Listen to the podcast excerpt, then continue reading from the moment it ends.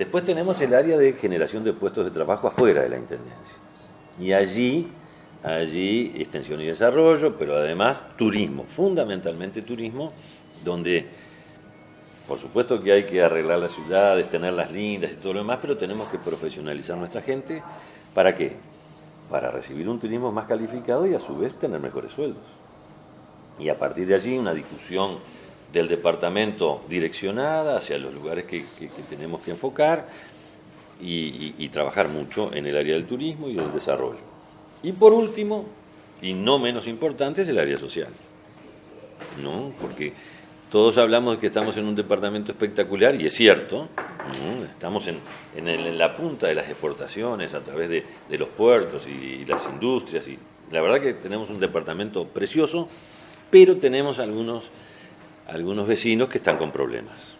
Walter eh, tuvo la sensibilidad de llevar adelante el realojo del barrio Ferrando, que nosotros en la administración del doctor Moreira terminamos, que fueron 237 familias.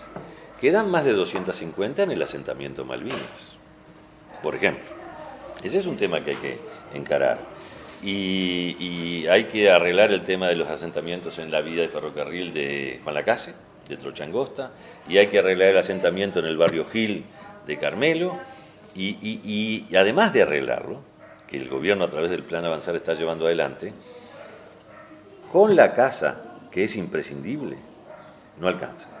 O sea, sin la casita, que, los muchachos tengan más de una habitación para poder estudiar y los, padres, la madre cocinar y, tener su vida conyugal y todo ese tipo de cosas. Además de eso, que es imprescindible, tenemos que lograr agregarle otras cosas para que la gente se vaya integrando como, como todos queremos. Entonces, en esa área yo creo que el tema cultural es clave y el tema del deporte. Esas dos, para mí, son las dos carreteras grandes para integrar, sobre todo a esos chiquilines, pero también a la gente mayor, a una vida mejor.